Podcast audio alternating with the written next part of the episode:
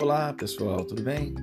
Aqui é o professor Roger Daltri e esse é o canal Geografia em Pauta, essas pautas geográficas para poder tentar compreender a análise do espaço geográfico que semanalmente nós temos aí com vocês. Hoje, dando continuidade à ideia daquilo que acontece na atmosfera terrestre, vamos falar um pouquinho mais sobre as características atmosféricas, algumas relações que a gente estabelece entre os elementos climáticos, aquilo que vai compor o clima da Terra, aquilo que vai alterar as características, por exemplo, de insolação, é, relações que a gente vai estabelecer diretamente nessa atmosfera e que vão trazer para a gente algumas modificações importantes no nosso dia a dia e interagem diretamente com a meteorologia. E aí, o que é meteorologia mesmo? Acho que todo mundo sabe, né? Que é uma ciência que estuda as condições e, é claro, o comportamento físico da atmosfera. É, é uma, é, dentro dessa perspectiva de meteorologia, nós temos a climatologia, que é uma área que a gente em geografia faz alguns estudos do comportamento médio dessa atmosfera por meio de alguns métodos e estatísticas para a gente poder ter uma noção de como ela funciona e como ela se relaciona com o nosso dia a dia.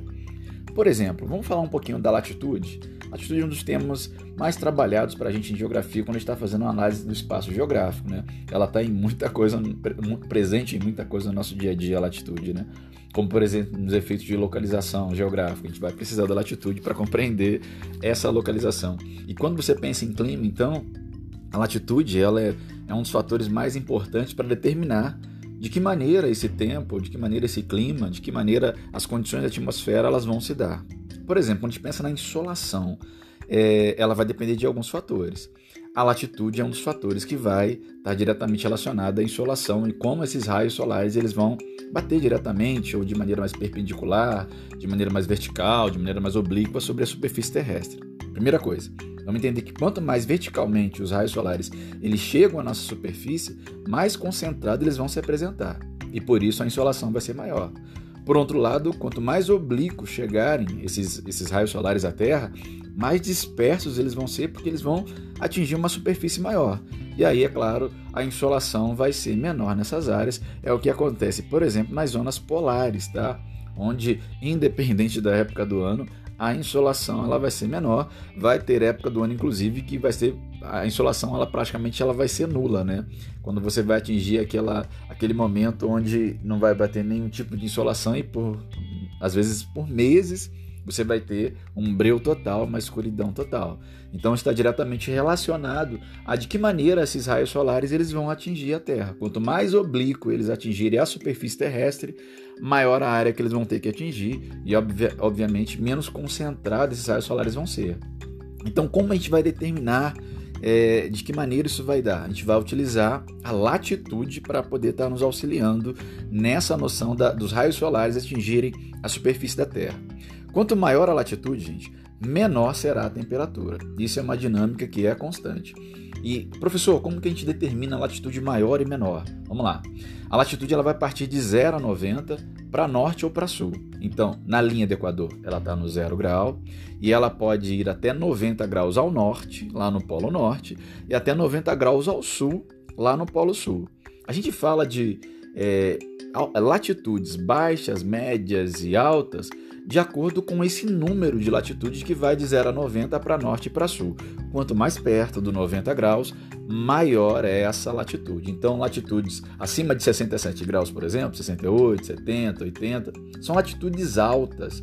E nessas, nessas localidades, independente de que lugar está lá, o Sol vai bater, os raios solares, né, vão bater de maneira mais oblíqua, vão buscar superfícies maiores, o que vai fazer, infelizmente, com que sejam regiões mais frias, principalmente nos polos norte e sul, onde a temperatura é muito baixa em praticamente o ano todo, tá, galera?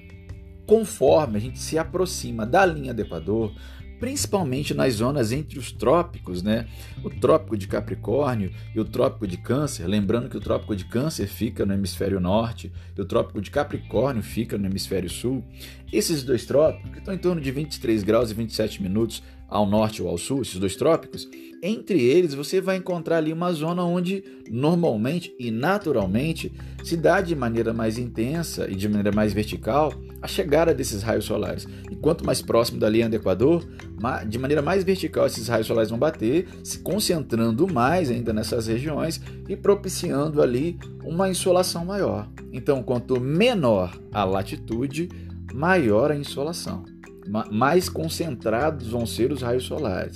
É claro, vão haver outros fatores que vão, que podem alterar o fato desse lugar ser mais quente ou mais frio. Eu posso encontrar, por exemplo, na linha do Equador, lugares que não são tão quentes assim. E o que, que vai impedir, se já está na linha do Equador ou está próximo da linha do Equador, o que pode fazer com que, mesmo numa zona onde os raios solares batem de maneira mais concentrada, que a temperatura não seja tão alta. Outros fatores como a altitude. E, gente, não vamos confundir latitude com altitude. Latitude, linhas imaginárias são traçadas nos globos terrestres, nos mapas, são linhas imaginárias que a gente tem ali como principais fundamentos a partir do Equador o estabelecimento delas. Elas se dão de maneira horizontal, vão cortar de maneira horizontal nosso planeta e vão de 0 a 90 para norte para sul. Elas estão diretamente relacionadas ao estabelecimento das zonas climáticas da Terra, a zona tropical, a zona equatorial, a zona polar, a zona temperada. Então os grandes climas terrestres estão diretamente relacionados à ideia de latitude.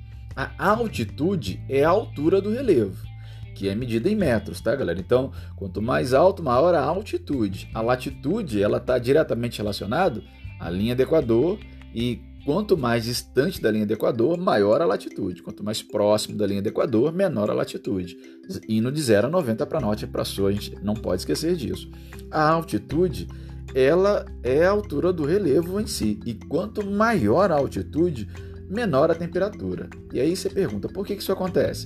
Isso vai ocorrer em função principalmente do ar, à medida que a, altitude aumenta, ele ficar mais rarefeito. E por isso, com menor capacidade de absorver calor.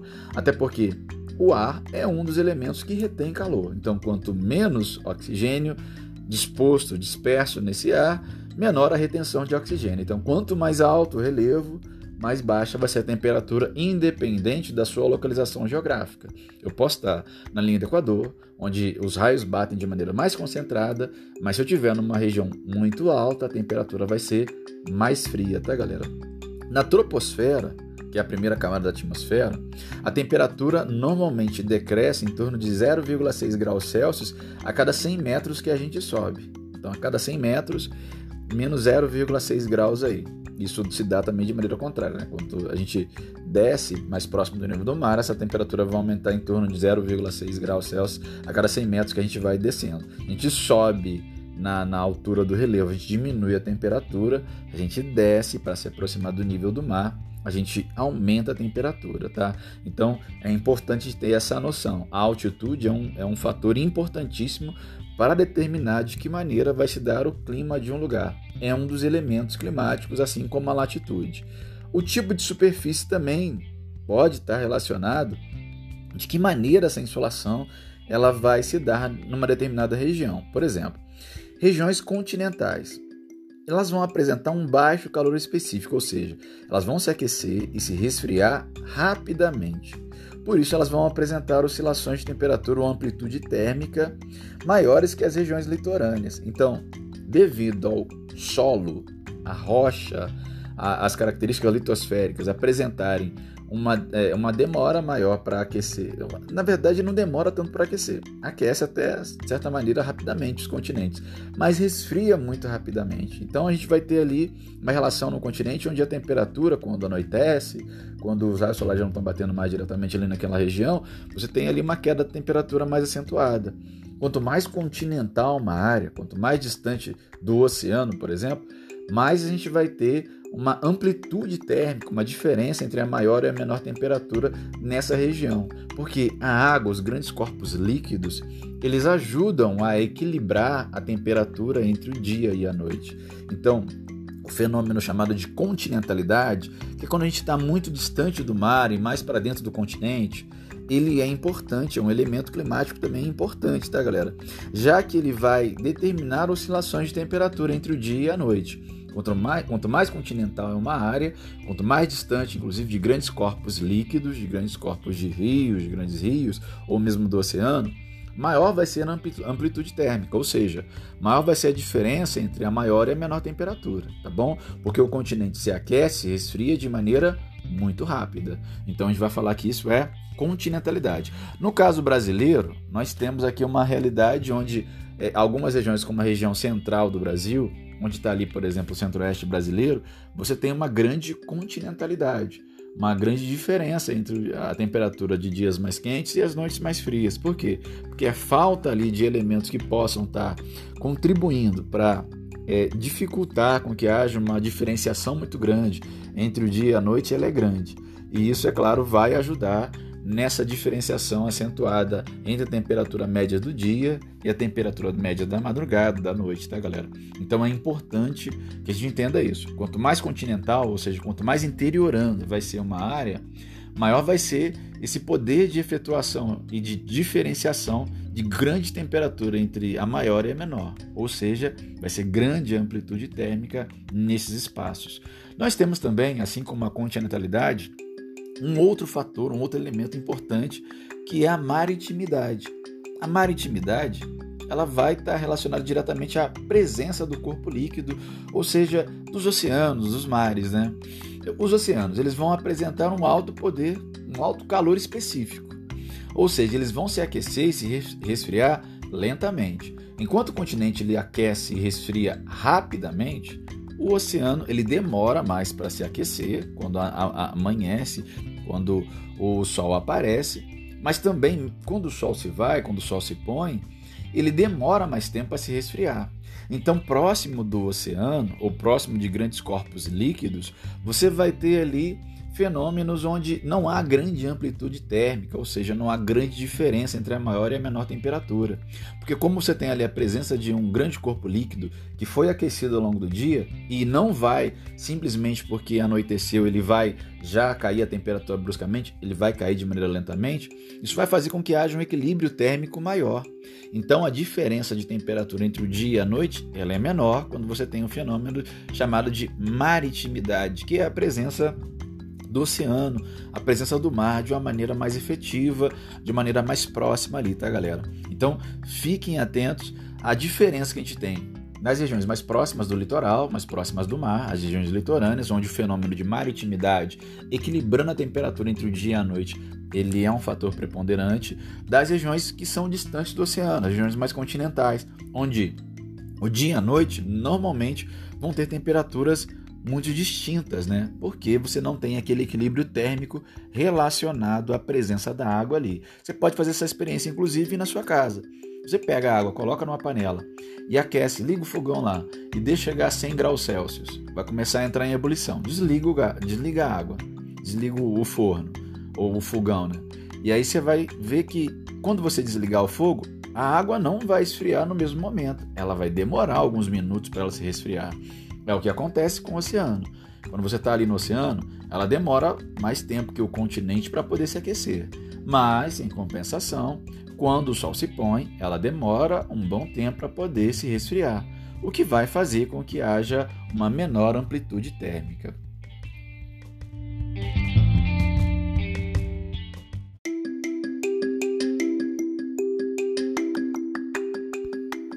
Nessa ideia, gente, de é, maritimidade, continentalidade, para a gente poder refletir um pouco sobre isso. Vamos dar um exemplo, por exemplo, de um deserto continental e de uma cidade litorânea. No deserto continental, durante a manhã, o sol e a aridez eles vão reduzir a quase zero a umidade do local. Não há formação de nuvens, já que existe pouco vapor de água na atmosfera. Isso é uma dinâmica comum em regiões desérticas. Isso durante o dia. À noite, o calor vai se dissipar rapidamente quando anoitece, porque a ausência ou escassez de nuvens impede que ele seja retido simplesmente. Com isso, vai haver grande amplitude térmica diária, que é a diferença entre a temperatura mais elevada e a mais baixa do dia. Isso é expressivo em lugares onde você tem uma dinâmica continental muito grande, como eu estou dando o exemplo aqui do deserto continental.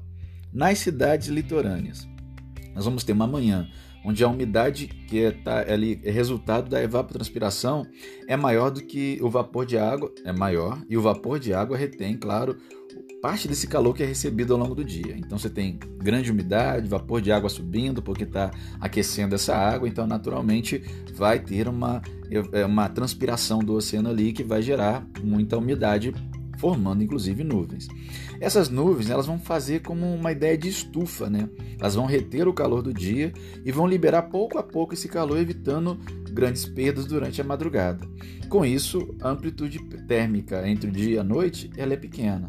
Então é importante que a gente consiga compreender isso, que o fato de haver essa nas regiões onde a dinâmica da maritimidade ela é presente, você tem ali uma possibilidade de um vapor de água na atmosfera que vai segurar o calor, uma temperatura média do oceano que vai diminuir lentamente e que vai permitir que a amplitude ela não se dê de maneira amplitude térmica, né? Não se dê de uma maneira muito desigual entre o dia e a noite, diferentemente dos lugares onde você tem uma continentalidade muito presente nós temos um balanço de energia também no nosso planeta que é um pouco complexo. Né? É, dos 100% de radiação solar que é emitido em direção ao nosso planeta, 30% são refletidos e voltam para o espaço pura e simplesmente. Da energia que sobra, dos outros 70% que vai vir para cá, para o nosso planeta, porque 30% volta diretamente lá para o espaço, 16% são, é, é, são absorvidos pela atmosfera, pelo ar atmosférico, pelo oxigênio que está aí, 3% pelas nuvens, somente 3% é, vai ser absorvido ali pelas nuvens e 51% desse balanço de energia, desses raios solares, vai ser é, é, absorvido pela superfície da Terra, pela, pelas diferentes formas de relevo aí. Nas regiões tropicais, os raios solares eles estão mais perto da vertical do nosso planeta, enquanto nas regiões polares eles estão mais inclinados em relação ao solo. Assim, a radiação solar é mais intensa nas regiões tropicais, enquanto nas zonas polares o aquecimento é, é, é bem reduzido. Né? Embora a atmosfera seja muito transparente, somente 20, algo em torno de 25% da radiação solar incidente nela penetra diretamente na superfície da Terra sem nenhuma interferência. Esse fenômeno ele vai constituir uma pequena parcela de insolação direta que chega à superfície e o restante que é refletido volta para o espaço e é é, é, ao voltar para o espaço, ele não vai retornar, não vai fazer diferença no nosso dia a dia. Nós vamos ter lá então um calor é, do 100% remetido aqui para a nossa superfície, 30% voltando diretamente para o espaço sideral, 70% onde você vai ter ali uma parte que vai ser absorvida pela nuvem, uma parte pelo oxigênio e uma grande parcela pela superfície terrestre. E aí, quando a gente pensa na superfície terrestre, é uma coisa importante de pensar. Existe um fenômeno chamado de albedo. O que, que seria o albedo? Dessa insolação que chega na superfície solar, na superfície da Terra e tudo mais, dependendo da cor dessa superfície, nós temos uma absorção maior ou menor desse, dessa insolação. É, quanto mais clara for a superfície, como por exemplo, superfícies da cor branca, você vai ter um poder de absorção menor desse calor. Isso até explica o fato de que o polo norte e sul é tão frio. Há uma radiação menor que chega lá, naturalmente. Mas além dessa radiação ser menor, a cor da superfície, a cor clara, é uma cor que reflete o calor de maneira mais intensa. Então, quanto mais clara for a superfície, maior a reflexão desses raios solares, o que faz com que haja uma menor absorção. Quanto mais escura é essa superfície, maior a absorção de, dos elementos desses raios solares. Então, quando absorve mais, torna mais quente. É, é, até por isso que em alguns municípios, a gente vê algumas leis em alguns municípios, como na cidade de São Paulo, você tem ali prédios na, é, que ne, predominantemente é, devem ser pintados na cor branca, na cor mais clara. Por quê? Porque na cor mais clara ele vai refletir mais a luz solar, o que vai fazer com que dentro desse prédio a temperatura ela seja menor. Isso é importante para a gente, tá, galera? Se você pintar sua casa de uma cor mais escura, naturalmente a radiação solar ao incidir sobre a sua casa, ela vai segurar, vai reter mais calor. As superfícies mais escuras, elas retêm mais calor. As mais claras, elas refletem mais o calor, por isso são mais frescas. Esse fenômeno a gente chama de albedo, né? Ele vai estar diretamente relacionado a essa é, absorção ou não na superfície, na atmosfera terrestre, pelos elementos. De acordo com a cor desse elemento, mais claro ou mais escuro, você vai ter vai ter uma absorção maior ou menor. É interessante pensar nisso, né? Quanto mais escuro é uma superfície, mais ela retém calor. Quanto mais clara ela é, mais ela reflete o calor. É por isso, por exemplo, que o asfalto, em alguma época do ano, você consegue até fritar ovo nele. Por quê? Porque está tão quente, ele está absorvendo tanto calor que ele consegue reter de maneira mais intensa esses raios solares que batem sobre ele. Por isso, uma dica importante para a gente que mora em zonas tropicais é não pintar as nossas casas, o telhado das nossas casas de cores muito escuras, porque elas vão reter mais calor. Quanto mais claros forem esses nossos espaços onde a gente vive o nosso dia a dia, em regiões mais claras, em regiões mais quentes, onde a insolação é mais intensa, mais fresco vai ser os ambientes. Isso é bom pensar, tá, galera? Além disso, além do albedo e dessas relações desse balanço energético que nós vamos ter, outras coisas são importantes pensar, além da maritimidade, continentalidade, altitude, latitude, correntes marítimas, né? E assim, corrente marítima é, é bom a gente pensar um pouquinho sobre ela. O nome já diz alguma coisa. Corrente marítima. Corrente, você vai ter algo ali diferente, um corredor, um, como se fosse um, um grande corredor de água marítima dentro do oceano. Em função, é claro, de sua temperatura em relação às águas oceânicas que vão circundar o nosso planeta as correntes marítimas, esses rios dentro do mar, eles vão ser classificados como quentes, elas vão ser né, classificadas como quentes ou frias. Elas são capazes de gerar importantes influências na atmosfera da, litor, da, da, da é, é, litorânea da nosso, do nosso planeta. Né? Correntes frias, por exemplo, elas resfriam a atmosfera junto ao oceano, fazendo com que ocorra condensação da água existente nelas e causando precipitação sobre os oceanos, sobre o mar. É uma corrente fria importante que nós temos aqui próximo da gente, não, não, não, não interfere no Brasil porque nós não temos grande corrente fria interferindo no nosso território, mas aqui na América do Sul você tem uma corrente, a corrente de Humboldt, é uma corrente interessante, uma corrente fria, ela é um dos fatores que explicam a gente estar tá na, na, na, nossa região aqui na, na América do Sul, você ter o deserto mais seco do planeta, né? Então você tem um grande deserto seco na costa chilena devido principalmente a uma corrente fria, que faz com que haja uma condensação do vapor de água que está presente no oceano e provoca a precipitação desse vapor de água no oceano, impedindo que ele chegue no continente. Você ter um, um, um deserto seco próximo a um oceano é uma coisa que teoricamente não faria sentido Faz sentido porque nós temos correntes frias, esses, esses praticamente rios que, vive, que funcionam dentro do mar, modificando a climatologia local. Então nós temos correntes frias e quentes, dependendo de onde essa corrente ela tem, ela tem a sua origem, tá, galera?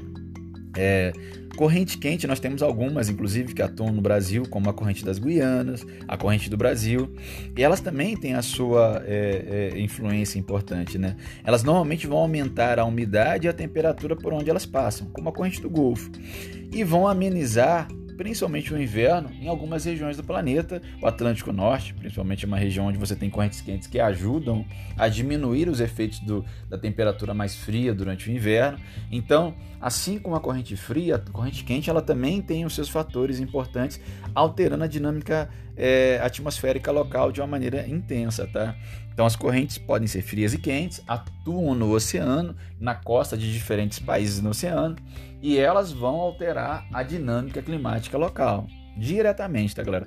Provocando como a corrente fria, muitas vezes a condensação a precipitação no oceano de, da umidade presente no local, e a corrente quente levando calor, levando também chuva e amenizando muitas vezes em alguns lugares do nosso planeta, é, lugares onde você tem temperatura mais baixa. Né? No nosso caso, ela traz muita chuva e traz muito calor para o litoral do nosso, do nosso país.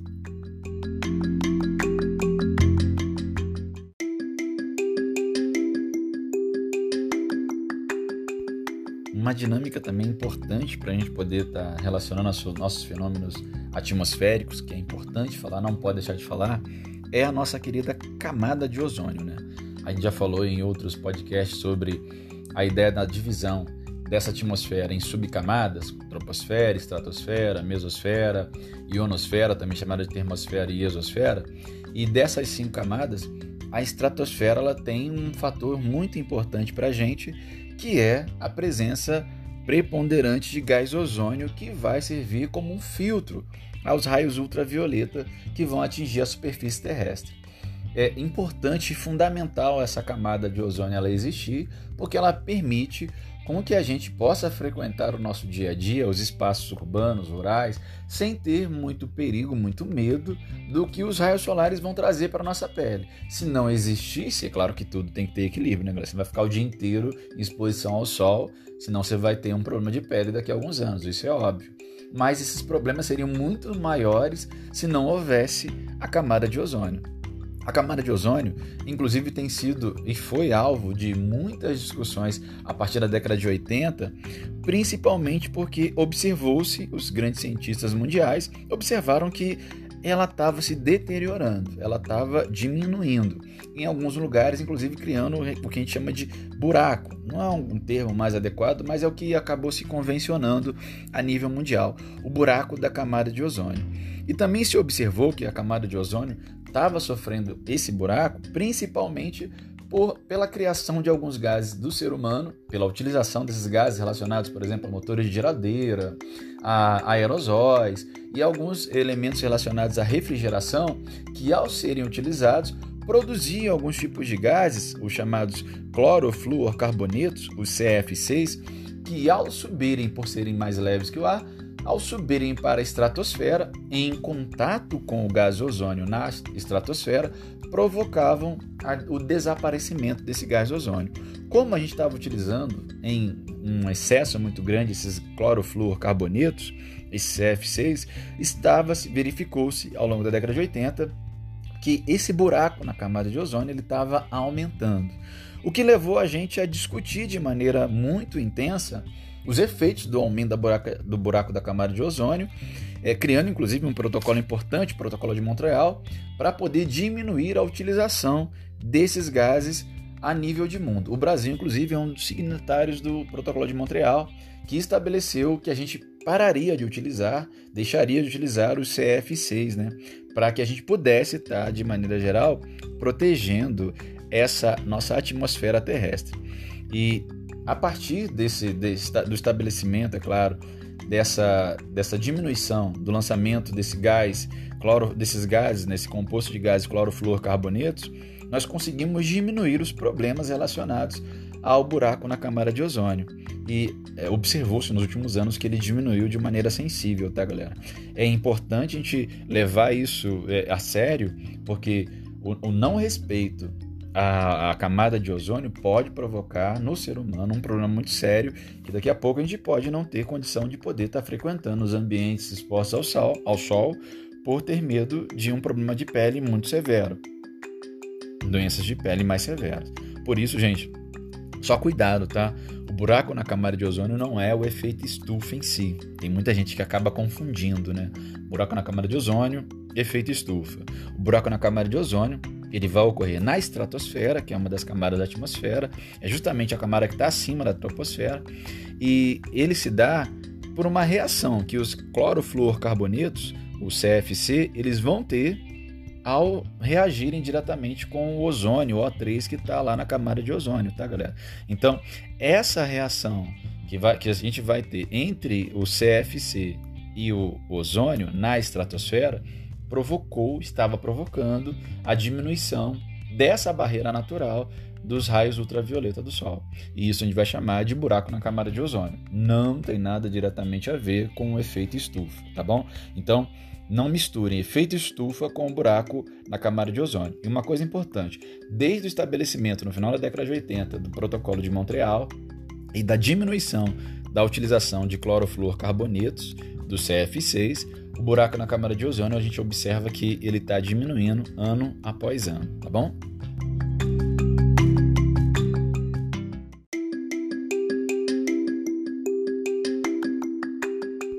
E já que a gente começou a falar sobre a questão do efeito estufa, né, para não misturar com o buraco na camada de ozônio, por favor, não misturar buraco na camada de ozônio com efeito estufa, não achar que são os mesmos fenômenos, tá? São fenômenos diferentes. O efeito estufa, para começar, tem muita gente que pensa que o efeito estufa é uma coisa nociva ao ser humano. Pelo contrário, né? O efeito estufa é um fenômeno natural cuja existência possibilitou o surgimento da vida no planeta. Sem ele, a Terra seria, em média, claro que existem vários estudos que vão trabalhando isso, mas acredita-se que em torno de 33 graus mais fria. O efeito estufa é um fenômeno comparado à estufa de plantas, né? cujas vidraças elas vão entrar em, em contato com a radiação solar, mas vão bloquear parte desses raios infravermelhos e vão reemitir esses raios para o exterior. Né? Parte vai ficar presa ali dentro e vai possibilitar uma temperatura média interessante, mas uma parte vai voltar e vai ficar do lado de fora. Isso faz com que a temperatura interna de uma estufa seja mais elevada do que a exterior e vai fazer com que haja é, uma possibilidade de desenvolver a planta ali dentro daquela realidade daquela estufa, tá, pessoal? Só que nos últimos anos, há mais de um século, um pouco mais de do que isso, principalmente depois da primeira e a segunda revolução né, industrial. As revoluções industriais elas foram é, fundamentais para a gente começar a falar mais de efeito estufa e falar de aquecimento global, que é o que a gente tem que chegar aqui. É, o efeito estufa ele se tornou algo é, complicado depois da revolução industrial principalmente pela queima de combustíveis fósseis que a Revolução Industrial, principalmente a segunda, trouxe para a gente. Carvão mineral, petróleo, gás natural, são combustíveis fósseis, né? E são extremamente é, é, utilizados a partir, foram utilizados, são utilizados a partir da Revolução Industrial. Além disso, queimada, desmatamento vão produzir, por exemplo, óxido nitroso, o N2O, que também vão estar relacionados a, a problemas que a gente vai associar ao efeito estufa é, o, próprio, a própria queima do metano e de, do, do, do carvão, do petróleo, de outros é, elementos que vão produzir um elevado número de gases que estão associados ao efeito estufa, vão acabar trazendo uma problemática para a gente que a gente precisa discutir que é o chamado aquecimento global. O efeito estufa ele é composto de um, varia, um, um grande número de gases que estão na atmosfera que vão reter calor. Como eu falei agora há pouco, a gente tem na nossa superfície uma capacidade de refletir parte do, dos raios solares que incidem sobre a Terra. Uma parte, 30%, já volta sem necessariamente entrar é, em contato com a superfície terrestre. Uma outra parte é refletida, é, é absorvida pelas nuvens, é, é absorvida pela, pela superfície terrestre, por, pela vegetação, por outros elementos que estão no nosso planeta. Mas, gente, e os, os gases que estão na nossa atmosfera, eles também são gases que é, respondem por absorver calor. O próprio vapor de água, oxigênio, são gases que absorvem calor. Só que na nossa atmosfera sempre houve um equilíbrio desde a sua, da sua formação, é, da sua transformação, principalmente da atmosfera primitiva para primitiva a atmosfera atual. Houve uma modificação bem interessante ao longo do tempo que está relacionada a variados processos como por exemplo a existência do oceano, a criação do oceano. Mas essa atmosfera que permitiu e que permite a existência da vida, ela vive num constante equilíbrio.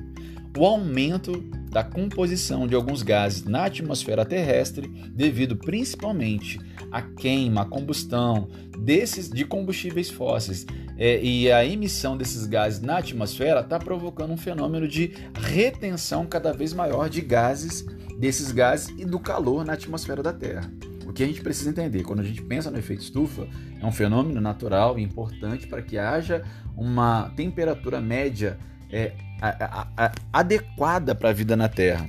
Quando essa temperatura, quando esse efeito estufa ele começa a aumentar de, maneira, de uma maneira muito intensa, ou seja, os gases que retêm calor eles começam a ficar cada vez mais significativos pela combustão, pela queima, pelo lançamento deles pelo ser humano de uma maneira muito intensa, nós vamos ter uma possibilidade cada vez maior de reter calor. E esse, isso é o problema. A temperatura da Terra ela tem um equilíbrio que permite a vida, a vida não só humana como em outras formas. Só que como a gente está lançando muitos gases, esses gases estão retendo cada vez mais calor, a temperatura da Terra está aumentando e provocando desequilíbrios atmosféricos. Está acontecendo o que a gente convencionou chamar de, de aquecimento global. O que é o aquecimento global? É a ampliação do efeito estufa. É quando a gente começa a lançar gases de uma maneira muito intensa, de uma maneira muito forte, e esses gases, retendo calor, cada vez mais calor, vão fazer com que a atmosfera da Terra ela fique desequilibrada.